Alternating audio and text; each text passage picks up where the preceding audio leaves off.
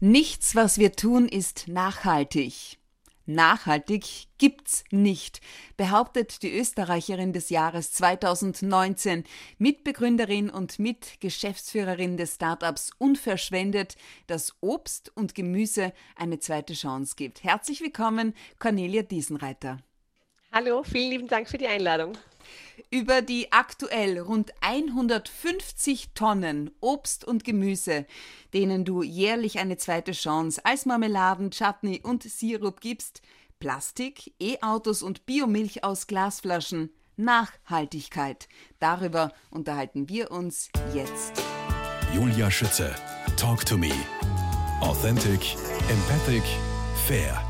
Nachhaltig gibt's nicht. Cornelia Diesenreiter, drei Dinge, die deiner Meinung nach in Sachen Nachhaltigkeit sofort passieren müssten, beginnen mit aufhören, Nachhaltigkeit für sich zu beanspruchen und andere Menschen zu moralisieren und zu schämen. Wie darf ich das verstehen?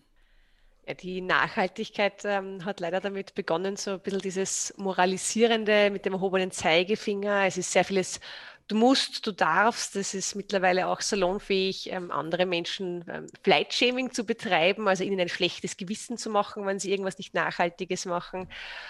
Und ich glaube nicht, dass jemals schon jemand in eine positive langfristige Verhaltensänderung hineingeschämt wurde. Mhm. sondern positive langfristige Verhaltensänderungen kommen vor allem aus mir innen heraus, aus einer positiven Kraft und auch aus der Freude, die ich daran erleben kann. Und ich glaube, dass sich vor allem nachhaltige Menschen ähm, oder vermeintlich nachhaltig lebende Menschen gegenseitig das Leben zur Hölle machen, indem sie sich ein schlechtes Gewissen machen, immer darauf hinweisen, was schon wieder falsch gemacht wurde und ja, also das ist dieser kleine Prozentsatz, der was sich schon damit beschäftigt, ähm, macht es sehr schwierig und sehr kritisch. Und ich glaube, alle, die Nachhaltigkeit nur so ein bisschen von der Ferne betrachten, vielleicht sich überlegen, daran teilhaben zu wollen, beobachten dann genau dieses Shaming und dieses Bösartige, was da oft vorkommt.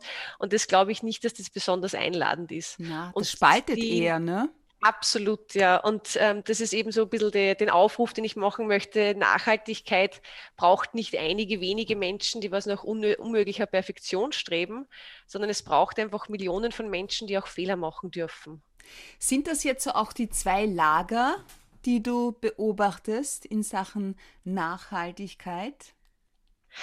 Nein, die beiden Lager sind so die einen eben, die, die schon glauben, sehr nachhaltig zu leben mhm. und sich auch wirklich bemühen, es in ihrem Leben zu integrieren. Und dann gibt es auf der anderen Seite jene Menschen, die bis heute zum Beispiel den Klimawandel leugnen oder die sagen, dass dieses nachhaltig, das ist ja eh alles nur reine Geldmacherei und das muss man sich leisten können und schaut euch mal an, was die Chinesen tun und äh, so diese. Und diese beiden Lager schreien sehr, sehr laut und dabei vergisst man dann aber immer, dass der Großteil der Menschen irgendwo zwischen dieser lauten Meute ist und das Ganze vielleicht nur ein bisschen mit Abstand betrachtet und beide Lager tragen nicht dazu bei, dass eine positive Entwicklung in der Nachhaltigkeit stattfinden kann. Mhm. Stichwort positive Entwicklung. Das heißt, und wir sind bei Punkt 2 angelangt, sich auseinandersetzen damit, was Nachhaltigkeit wirklich bedeutet. Verspricht doch ein gutes Verständnis bei Greenwashing zum Beispiel mhm. und Co. besser zu entdecken, entdecken, sagst du. Wie darf ich das verstehen? Das größte Problem bei der Nachhaltigkeit ist, dass sehr viele es in den Mund nehmen, aber nur die wenigsten tatsächlich verstehen, was es bedeutet. Und es gibt leider sehr viele Konzerne, Unternehmen, PolitikerInnen, die das gern für sich beanspruchen und von sich behaupten, nachhaltig zu sein. Und äh, wenn man dann gar nicht weiß, was Nachhaltigkeit tatsächlich bedeutet, dann führt es eben zu Greenwashing. Das bedeutet, dass jemand Vorteile oder Geld daraus ziehen möchte, sich nachhaltiger zu präsentieren, als man tatsächlich ist. Und ich glaube, nur weil man eben ein gutes Verständnis dafür hat, was nachhaltig tatsächlich bedeutet, dann kann ich auch ein nachhaltigeres Leben gestalten und so Dinge wie Greenwashing aufdecken. Das zu Beginn schon erwähnt und angesprochen, Nachhaltigkeit mit Freude vorleben. Das inspiriert ja. andere eher zum Mitmachen und Nachahmen, als sie zu schämen. Das wäre auch Punkt 3. Jetzt ein nachhaltiger Lebensstil gilt gerne als Luxusproblem. Was antwortest du darauf? Also das ist sehr komplex. Das heißt ja sehr oft, Nachhaltigkeit muss man sich leisten können und Produkte sind sehr teuer oder der nachhaltige Lebensstil ist sehr teuer. Man muss sich da aber immer vor Augen halten, dass äh, bei, bei billigen Produkten hat jemand anders den Preis dafür bezahlt.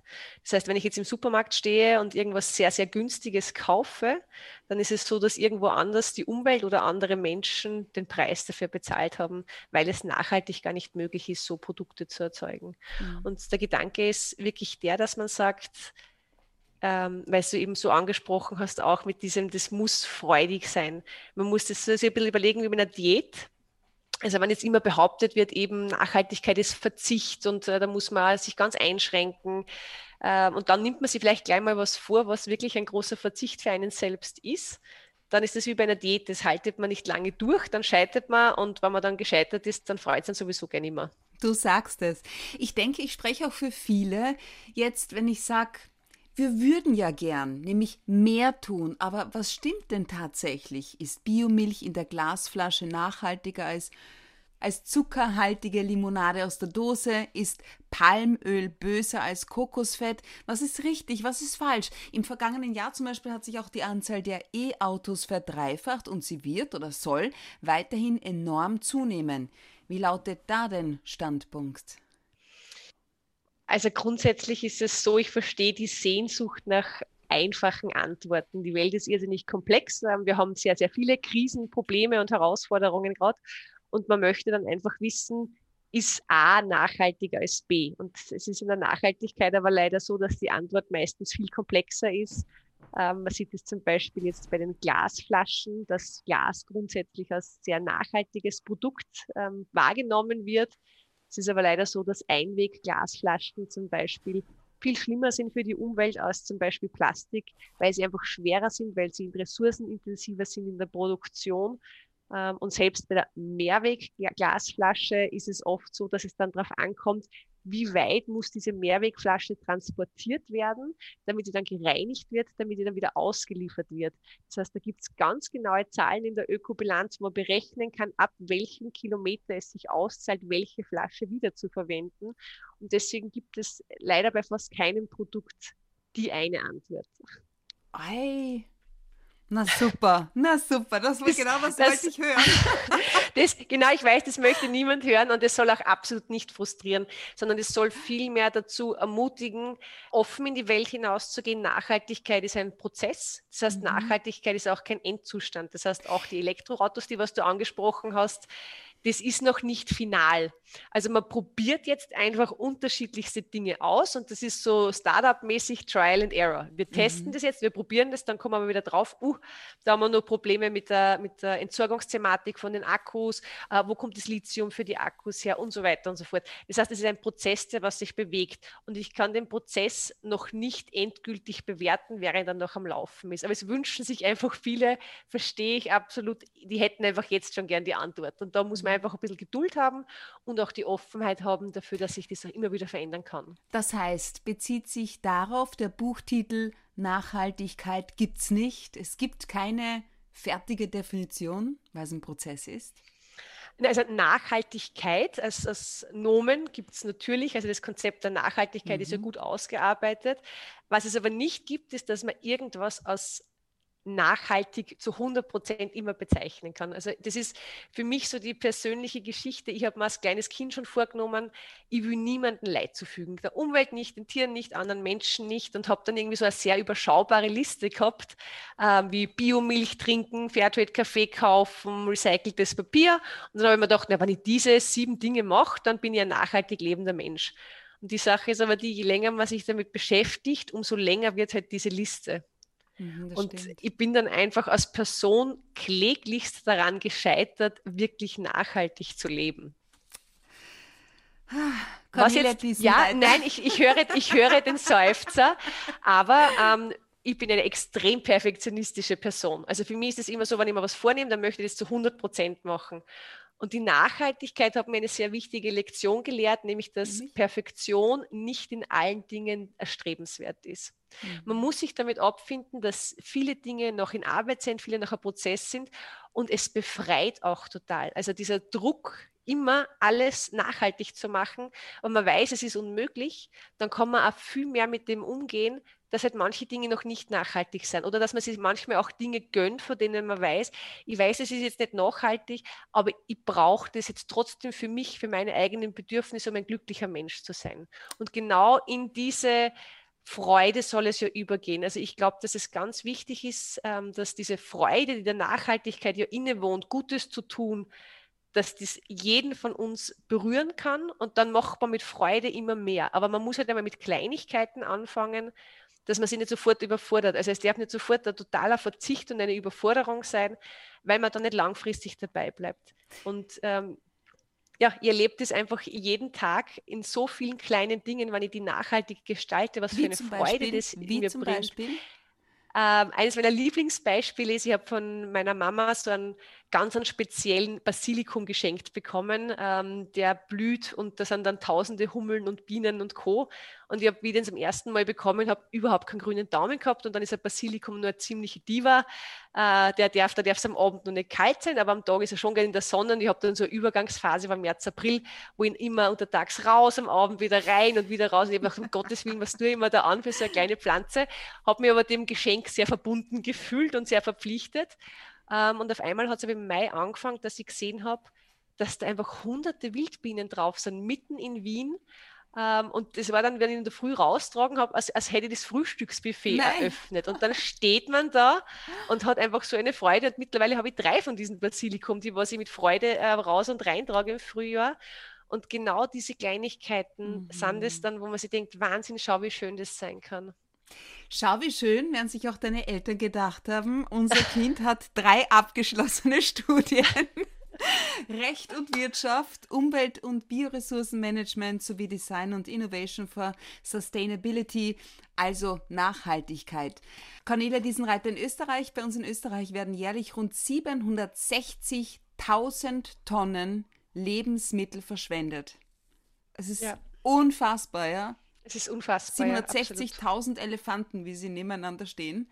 8.000 Tonnen Tomaten oder Paradeiser allein in der Landwirtschaft. Du hast kleiner angefangen, traue ich mich sagen, nämlich mit Kirschen und Marillen. Aber Ja. alles der Reihe nach. So das erste Mal bewusst wahrgenommen hast du Lebensmittelverschwendung als gelernte Köchin. Wann und Ja. wo? Also ich habe ja immer schon eine große Liebe zu Lebensmitteln gehabt. Ich habe das Glück, dass ich sehr ähm, begabte Köchinnen in meiner Familie habe. Also meine Omas waren beide super Köchinnen, meine Mutter, ich war schon immer sehr begeistert von der Wertigkeit auch von Lebensmitteln, dieser soziale Aspekt vom Essen. Ich wollte dann einfach unbedingt Köchin werden. Ähm, habe dann aber leider relativ schnell feststellen müssen, dass diese romantisierte Vorstellung, die man davon hat, nicht wirklich zutreffend ist. Also ich war dann wirklich gleich mal in so einer Kantine, wo so 10 Kilo Säcke tiefgefrorene Wiener Schnitzel kommen und der Kartoffelsalat wird aus dem Kübel gelöffelt. Da habe ich dann schnell gemerkt, okay, äh, das hat nichts mit dem zu tun, was für mich Kochen und, und, und, und Zubereitung von Lebensmitteln ähm, bedeutet. Wie ist die Reise weitergegangen? Aus welchem Grund, also hin bis zu den Kirschen und den Marillen, aus welchem Grund hast du Recht und Wirtschaft in Salzburg dann studiert? Ich habe die wirtschaftlichen Aspekte der Kochausbildung sehr, sehr spannend gefunden. Also ich habe einfach gemerkt, es liegt mir sehr. Und ich habe es einfach auch sehr spannend gefunden, juristischen Fragen nachzugehen. Aber ich habe dann leider im Wirtschaftsstudium sehr schnell gemerkt, äh, warum wir überhaupt Probleme haben im Bereich Nachhaltigkeit. Also es war einfach alles auf Gewinnmaximierung, Effizienzsteigerung und so dieses Koste es, was es wolle, war dann das oberste Prinzip. Und das hat mir dann wirklich gezeigt, gut, also unsere Welt geht zugrunde, weil das die oberste Prämisse ist. Und habe mich eben deshalb dann, nachdem ich das abgeschlossen habe, dazu entschieden, das äh, komplette Kontrastprogramm an der Universität für Bodenkultur zu machen, nämlich Umwelt- und Bioressourcenmanagement zu studieren, Ja. weil ich mir gedacht habe, das kann es nicht sein, dass das so ein Gegensatz ist. Also das kann es nicht sein, dass man Wirtschaften immer gleichsetzt mit äh, die Welt ausbeuten, die Erde ausbeuten, Menschen ausbeuten, nur damit irgendwo irgendwer Gewinn machen kann daraus. Ja, und das äh, hat dann Gott sei Dank, oder ich habe das große Glück gehabt, dass ich dann nur ein Stipendium bekommen habe, dass ich in London nachhaltiges Produktdesign studieren darf, was unglaublich spannend ist. Also das war dann wirklich die Kombination beider Welten. Wie kann ich wirtschaftlich nachhaltig sein? Und da habe ich dann bei einer Restmüllanalyse mitmachen dürfen. Das heißt, war das ist wirklich ein Konzept Zero Waste, ne? Ja, genau. Also in, in England 2012 war Zero Waste schon relativ Ja. bekannt. äh, Also dieses Cradle to Cradle, also wie kann man Produkte so, dieses Design, was ich dort gelernt habe, ist weniger, wie schaut was aus, sondern wie kann ich zum Beispiel Rohstoffe aus einem Produkt rausdesignen? Wie kann ich was so designen, dass es immer wieder in der, im Kreislauf erhalten bleiben kann? Das heißt, dass es repariert werden kann, Teile davon. Mittlerweile ist es ja leider oft so, dass Dinge ja schon so konzipiert und gebaut werden, dass sie irgendwann ein kleiner Teil kaputt geht und ich muss das ganze Ding wegschmeißen. Und das ist natürlich eine absolute Katastrophe in dem Bereich. Ja. Und eben durch das, dass Zero Waste schon so bekannt war, ähm, hat es da auch viel im Bereich Lebensmittel gegeben. Und da habe ich dann eben bei dieser Restmüllanalyse teilnehmen dürfen, wo einfach ein Truck mit 1,5 Tonnen Restmüll vor mir ausgeleert wurde. Ich habe Sicherheitshandschuhe anbekommen und dann haben wir uns da durchgewühlt, was an sich eine sehr spannende Lebenserfahrung ist. Ähm, aber es war dann am Schluss wirklich so, dass von diesen 1,5 Tonnen waren 400 Kilo Lebensmittelabfall. Oh Boah. Und das hat mich irrsinnig berührt. Also mir war das nicht bewusst bis zu dem Punkt, wie viel wir wegschmeißen. Und das Schlimmste war für mich, dass das, das war jetzt nicht irgendwie mal ein hartes Stück Brot und abgelaufene mhm. Milch, sondern das waren einfach original verpackte, noch nicht abgelaufene Produkte. Also das war ein Sack Karotten mit äh, 10 Kilo, der was noch in Ordnung war. Das war ein Liter Milch, der noch nicht abgelaufen war. Unmengen an Schoko-Osterhasen. Und wenn man sich vorstellt, wie viele Ressourcen da schon reingeflossen sind, nur damit am Schluss alles weggeschmissen wird, ja, das hat mich dann einfach nicht mehr loslassen und habe dann sehr motiviert meine Masterarbeit dazu geschrieben und bin nach Österreich zurückgekehrt und habe mir gedacht, so, suche ich mir einen Job im Bereich aber und habe dann leider relativ schnell feststellen müssen, es gibt keine Jobs in diesem Bereich. Ähm, also es war bis zu dem Zeitpunkt auch medial noch gar nicht so bekannt, wie viel wir tatsächlich wegschmeißen an Lebensmitteln. Also das ist erst mhm. eigentlich auch in den letzten Jahren gekommen, dass darüber berichtet wird, wie viel Lebensmittel eigentlich produziert werden, nur damit sie dann weggeschmissen werden. So, und dann hast du gedacht, gut, ich finde keinen ja, Job. dann habe ich mir gedacht, dann gründe ich meine eigene Firma. Ja, also das Lustige war ja das, ich hätte nie im Leben mir gedacht, dass ich mich selbstständig mache. Also das war absolut nicht auf meinem Lebensplan irgendwie als großes ja. Ziel, irgendwie Unternehmerin werden oder ich möchte ein cooles Startup haben oder irgendwas, sondern es war für mich einfach, ich habe gewusst, mir, mir lässt das Problem nicht mehr los, ich muss da jetzt irgendwas machen. Und habe dann aber eh wirklich sehr zaghaft meine ersten Versuche gemacht, indem ich einfach einmal einen, einen kleinen Verein gegründet habe. Okay. Und wenn man dann in Wien einen Schrebergarten hat, äh, wo man zum Beispiel Samarillenbäume hat und der tragt mehr, als man selbst braucht. Dann hat man mich anrufen können. Ich bin selbst vorbeigekommen, habe das geerntet und habe das dann eingekocht und diese Gläser dann verkauft. Und so war wirklich der, der Beginn des Ganzen. Ja, das heißt, das ist dann die, die, also während ich so viel studiert habe, ich habe einfach immer unglaublich gern studiert, war ich mir selbst Offenbar. nicht ganz sicher, wo geht denn das einmal hin? Ja, aber ich habe jetzt im Nachhinein das Gefühl, die 18-jährige Cornelia hat schon gewusst, wo wir hin ja. müssen und hat deswegen jede Station abgehakt, die für genau dieses Berufsbild dann perfekt ist. Und wie hast du dann deinen Bruder mit ins Boot geholt, den Andreas? Also da war das große Glück, dass der Andreas ist ja aus der Kommunikationsbranche, auch mhm. Design sehr begabt und der hat dann einfach am Anfang diese brüderlichen Dienste ganz nett gemacht. Das heißt, er hat mir mhm. meinen Produktkatalog gemacht und meine Webseite gemacht und äh, hat aber dann auch relativ schnell mitbekommen, was für ein irrsinniges Potenzial das hat. Und dann hat er mich gefragt, äh, ob ich nicht Lust hätte, dass wir es gemeinsam machen. Und ich freue mich bis heute. Also es ist absolut großartig, ähm, ja, Super. mit meinem Bruder das gemeinsam zu machen. Das glaube ich. Und dann kam ja der Tag, an dem ihr 2015 einen Bericht in einer Sonntagszeitung gehabt habt mit Handynummer. Und am Montag hast du 147 Anrufe drauf gehabt und hast dein kleines ja. Show mit Kirschen gefüllt, bis, nichts mehr, bis kein Platz mehr da war. Nein, das, also das war wirklich, das, also das hat mich so überwältigt, dass ich so viele Anrufe gekriegt habe und dann äh, waren eben in, in, dem Garten und in dem Garten und so viel Zeit, also das, so, das hätte ja. ich ja gar nicht alles geschafft. Aber was mich in dem Moment am allermeisten berührt hat, war, dass mich unter diesen Privatpersonen dann eine Bäuerin angerufen hat. Okay. Und die hat mich dann gefragt, ähm, ob ich 15 Tonnen Wassermelonen brauche. Das ist könnt. die Geschichte aus dem Buch auch, die habe ich gelesen. Ja. Ja. Also das war für mich, also ich habe mir 15 Tonnen gar nicht das vorstellen können. Das war so eine unfassbare Menge und ich bin dann eben auch sofort in mein Auto, bin zu ihr hingefahren und dann steht man da in diesem Kühlhaus und das ist bis oben hin voll. Aber wie konnte es dazu kommen? 15 Tonnen Wassermelonen. Ja, das, das war dann auch sofort meine Frage. Was ist mit dem? Also wie, wie, wie kann das passieren? Mhm. Und sie hat mir dann eben erklärt, dass halt ähm, im Supermarkt sich gerade vor allem die kleinen kernlosen Wassermelonen sehr, sehr gut verkaufen Mhm. Aber die großen, die was man auch zum Bestäuben braucht, so diese 15 Kilo Wassermelonen, die was sehr kernreich sind, die will irgendwie niemand, weil die sind unpraktisch. Also wer nimmt ins Freibad eine 15 Kilo Wassermelone mit? Und die hat sie dann einfach alle wegschmeißen müssen. Wahnsinn. Und ich habe dann nur geglaubt, okay, das ist ein, ein unvorstellbarer Einzelfall. Das gibt es gar nicht. Und dann hat sie mir nur erzählt, dass sie jeden Tag zwischen 100 und 200 Kilo Tomaten wegschmeißen müssen, weil der Farbton nicht stimmt. Der Farbton? Was ist der ja, richtige Farbton, bitte? Ja, das, ich weiß, das klingt immer alles kurzfristig sehr absurd, aber es gibt bei den Supermärkten äh, im Zentrallager gibt es eine eigene Rottonkarte. Nein, das ist ein ähm, Scherz. Das habe ich ja nein, noch nie gehört. Wirklich, ja. Das ist aber lustiger, also das ist jetzt nicht was, was sich der Supermarkt ausdenkt, weil er lustig ist oder weil er jetzt irgendwie, sondern es ist tatsächlich so, dass Menschen gern Tomaten kaufen, die was noch einen ganz leichten Orangestich haben, weil sie tatsächlich dann glauben, dass sie nur ein bisschen länger haltbar sind. Das heißt, wenn die ein, ein, zu dunkles Rot erreicht haben, glauben die Menschen, die werden relativ, also die sind schon so überreif, die halten nicht mehr lang. Und das ist einfach durch die Verkaufszahlen ablesbar gewesen. Und deswegen gibt es jetzt mittlerweile einen gewissen Rotton, der was dann angenommen ich wird. Ich bin baff. Aber ja. nochmal noch mal zurück. Ich meine, in meinem Kopf äh, wuselt sie ja jetzt. Was hast du mit den 15 Tonnen Wassermelonen?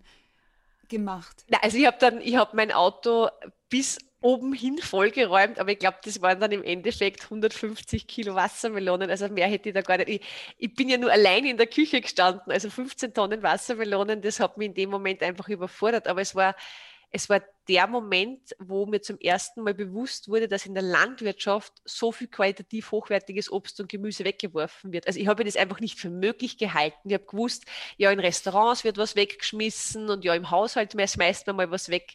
Aber dass wir in der Landwirtschaft tonnenweise mhm. Obst und Gemüse wegwerfen aus unterschiedlichsten Gründen, war mir bis dahin gar nicht bewusst.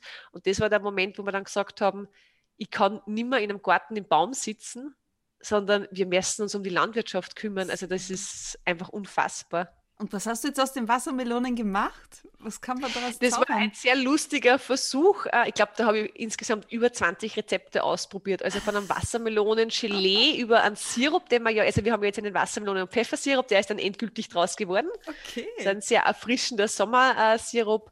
Wir haben aber sogar, wir haben die Schale in Essig eingelegt und lauter solche Dinge. Also da muss man dann schon sehr kreativ werden. Es ist, ich bin baff.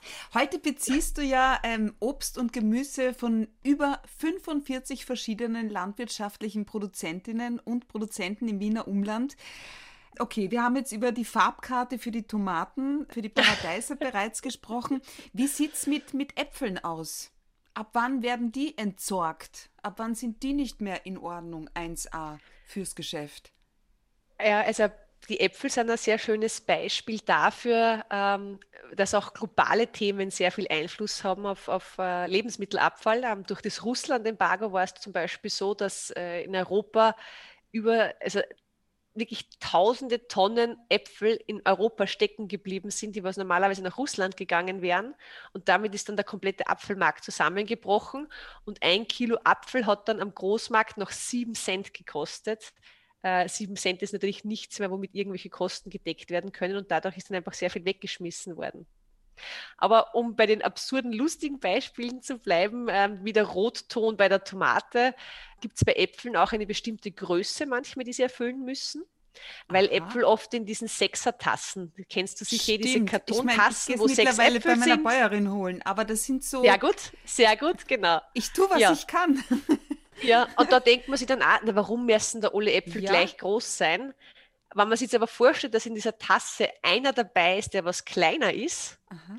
dann rollt der beim Transport die ganze Zeit hin und her und, und verletzt sich an. selbst und die anderen beiden. Und dann würden diese drei Äpfel, bis sie dann tatsächlich im Supermarktregal liegen, einfach schlecht sein. Und dadurch würde dann ganz viel Lebensmittelabfall entstehen. Das heißt, diese Regeln, die was sich da etabliert haben, sind leider oftmals sehr pragmatische und, und nicht äh, irgendwie Jux und Tollerei. Unfassbar. Sag mal, kannst du mir beantworten, das habe ich ja auch schon mal ein paar Mal beobachtet, was ist mit Äpfeln passiert, die außen schön sind und innen faulen? Also da kann es ganz, ganz viele Gründe dafür geben. Das kann ein Frost zu einer bestimmten Zeit gewesen sein, das kann ein Befall gewesen sein, das heißt, dass zum Beispiel eine bestimmte Mückenart ähm, da Eier hineingelegt ah. hat. Also da gibt es ganz, ganz viele ähm, Variationen, aber da muss ich auch dazu sagen, da bin ich nicht die Expertin, also das sind unsere Äpfelbauer auf jeden Fall, äh, wissen da besser Bescheid. Aber wir lernen jedes Jahr, also das ist das, was ich so unglaublich liebe an unserem Job. Wir fahren ja total oft zu unseren Bauern und Bäuerinnen hinaus und dann steht man am Feld oder in der Plantage und die lernen jedes Mal so viel. Also es ist so unglaublich spannend. Ähm, keine Ahnung, jetzt zum Beispiel heuer sind ganz, also wir haben jetzt schon über 15 Tonnen Marillen heuer bekommen. Mhm die Frostzungen haben. Soll heißen? Und Frostzungen, ja, es ist ja spannend, ja, oder? das ist einfach, wenn die, wenn die Marille noch ganz, ganz klein ist und es kommt ein Frost ja. und der Frost tötet nicht die komplette Marille, sondern nur ein paar Zellen in der Haut. Dann wächst die Marille heran und das schaut dann fast ein bisschen aus, als hätte sie Zellulite. Okay. und hat dann so längliche braune Streifen. Total sympathisch, oder? Vor allem die Schönheitskönigin schlechthin beim, bei den bei die Früchten. Ja, und das, das, das Orge ist aber auch das, weil man, es schaut halt außen nicht schön aus. Es hat dunkelbraune, ja. längere Streifen und ist gewellt. Und wenn man es dann aufmacht, unter der Haut ist gar nichts. Und man, aber wenn man reinbeißt, man schmeckt es nicht. Aber sie sind grundsätzlich als Frischware unverkäuflich. Mhm. Aber Gott ist es bei Marmelade egal. Abs Gibst du da ein bisschen Rum auch rein bei der Marienmarmelade? Das hat also meine Oma gemacht. Ich ja. Wir haben eine ganz tolle Kirsche- und Gin-Marmelade zum Beispiel auch. Was? Kirsche und Gin? Wirklich? Ja. Yummy. Aber jetzt zurück, Cornelia Diesenreiter. Mich interessiert, ab wann du sagst, ein Lebensmittel ist nicht mehr genießbar, das ist schlecht und das muss wirklich auf den Biomüll. Die Antwort gibt's in Teil 2.